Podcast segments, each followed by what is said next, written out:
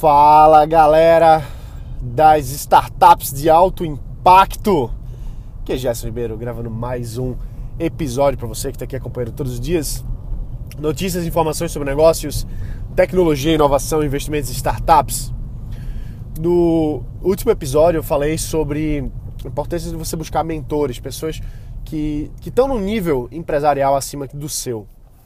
Não só o nível empresarial, né? Mas níveis de vida, vamos dizer assim. Só que se você está buscando crescer um negócio, construir sua empresa, você precisa estar tá atrás de novas pessoas, novas pessoas que, que saibam mais do que você alguma coisa. A gente sempre tem alguma coisa para aprender.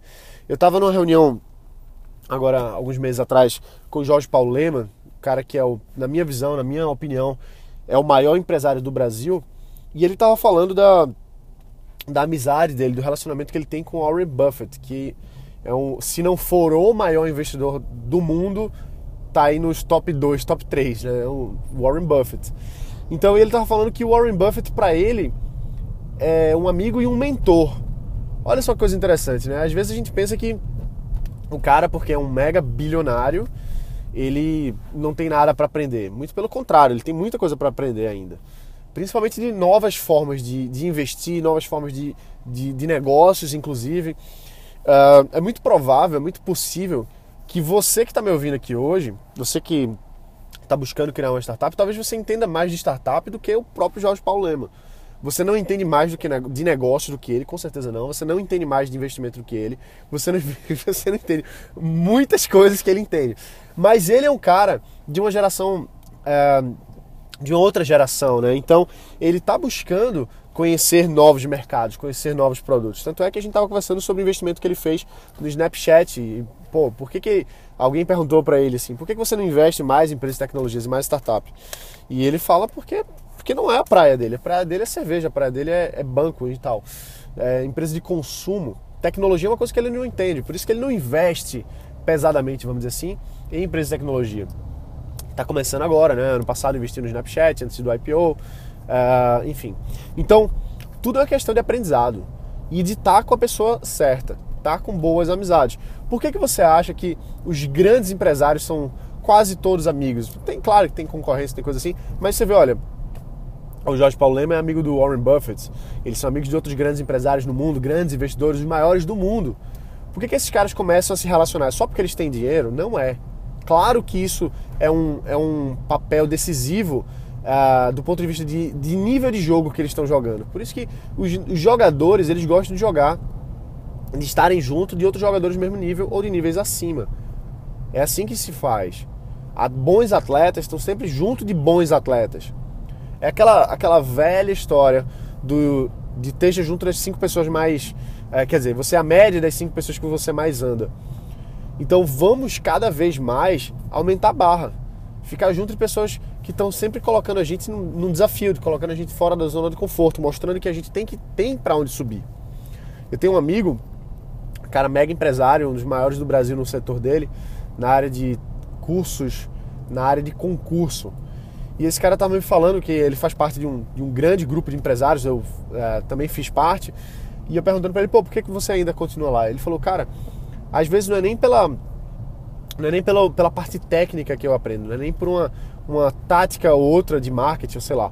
Às vezes é principalmente, muitas vezes principalmente, é porque eu tô ali vendo o que, que o outro cara tá fazendo, o faturamento dele que é muito mais alto que o meu, e eu me sinto desconfortável. Olha assim, vejo, pô, se esse cara tá fazendo isso, eu também posso fazer. E aí vai subindo a barra, né? Então, estar junto de pessoas que estão subindo a barra faz com que você queira subir a barra também, faz com que você queira crescer mais. E tá bem orientado, tá bem assessorado. Buscar estar tá junto de pessoas que podem lhe ajudar no que você não sabe.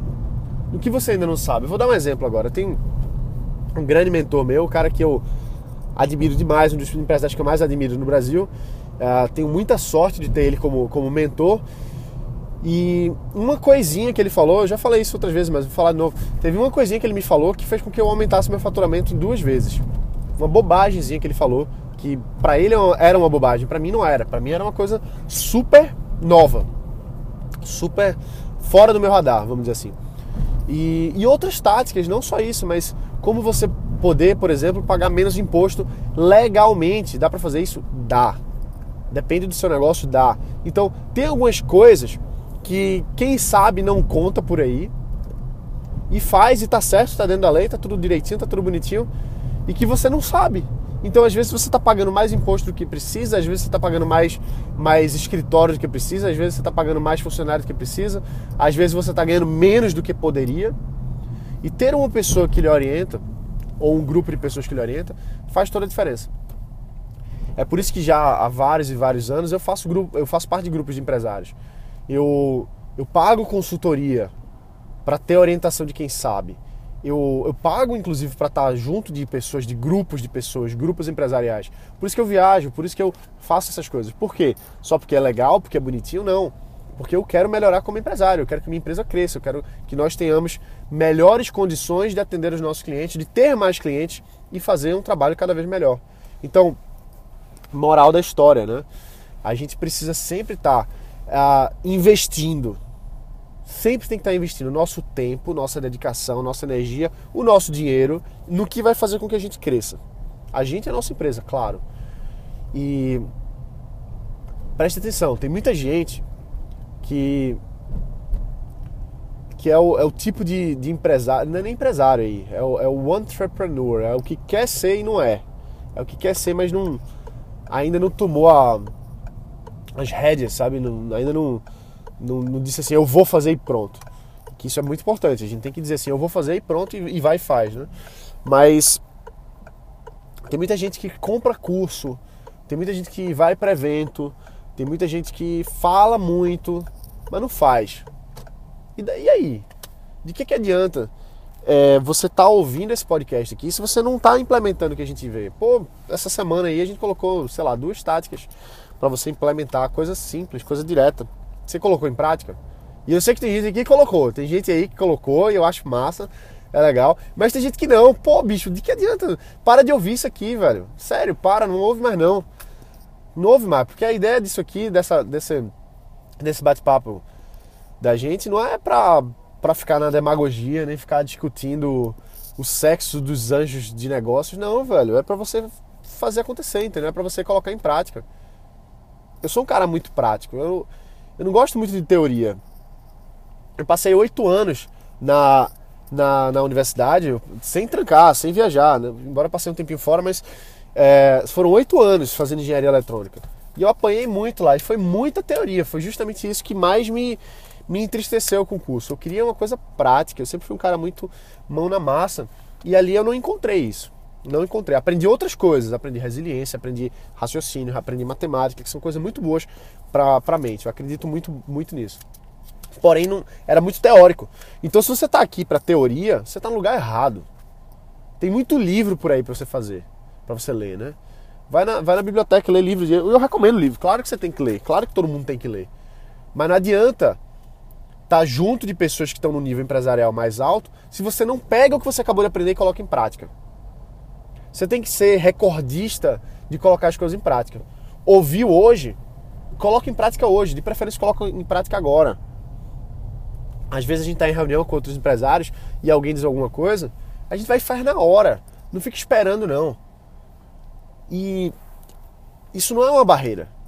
Colocar em prática não é uma barreira, não deve ser uma barreira. Você deve construir o hábito de estar junto de pessoas que estão no nível acima que o seu, que você está junto de mentores que estão acima do nível do seu, mas você precisa implementar. E rápido. Isso é, eu, eu acredito que esse é um dos melhores, é, um dos melhores aprendizados do, do meio de startup, que é implementar rápido. Então, ao longo, da, ao longo das coisas que eu sempre vou aprendendo, eu busco implementar no mesmo dia. Pô, Gerson, mas é um grande projeto, dá pra fazer. Beleza. Mas pega o mais. daquilo tudo que você aprendeu pega o mais aplicável e aplica hoje. Aplica agora.